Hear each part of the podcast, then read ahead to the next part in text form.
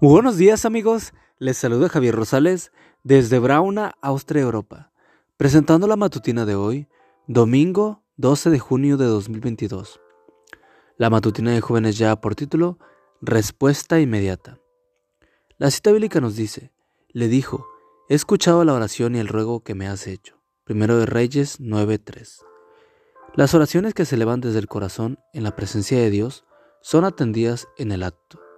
El G. de Huay escribió, Los ángeles ministradores esperan junto al trono para obedecer instantáneamente el mandato de Jesucristo de contestar cada oración ofrecida con fe viva y fervorosa.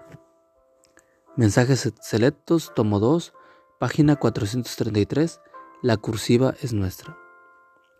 Le tocó el turno de la noche durante aquella semana, en la estación de servicio. Al amanecer, cuando se estaba acercando al final de su jornada de trabajo, llegaron unos jóvenes en moto y pidieron gasolina.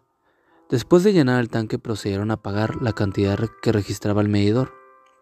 Cuando él sacó la bolsa para darle el cambio, le dispararon sin ninguna misericordia en varias partes del cuerpo. Tomaron la bolsa de dinero y se marcharon, y al marcharse gritaron, Muérete viejo, estás frito. Allí estaba él, muriéndose, tirado en el suelo, solo en un charco de su propia sangre. Dicen que cuando una persona está al borde de la muerte, su vida pasa delante de sus ojos. Él se vio de niño, de joven, de adulto. Todo en una ráfaga interminable de fogonazos como el flash de una cámara. Entonces, casi a punto de morir, oró. Dios, me estoy muriendo lejos de ti. Perdóname por haberte dejado. No permitas que muera así. Regálame otra oportunidad te lo ruego. Entonces oyó voces de algunas personas que llegaron al lugar. No hay nada que hacer, ya está muerto. Tiene demasiados impactos de bala.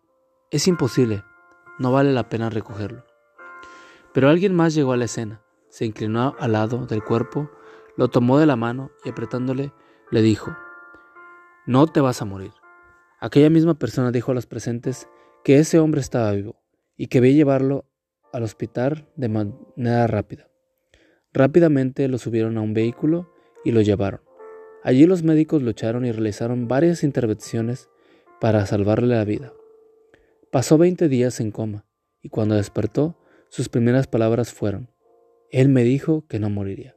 Contestó mi oración. Hoy no sé cuál sea tu oración, pero sí tengo la seguridad de que Dios está dispuesto a contestarla, especialmente si tu oración tiene que ver con tu salvación o la de alguien más. Amigo y amiga, recuerda que Cristo viene pronto y debemos de prepararnos y debemos ayudar a otros también para que se preparen, porque recuerda que el cielo no será el mismo si tú no estás allí. Nos escuchamos hasta mañana. Hasta pronto.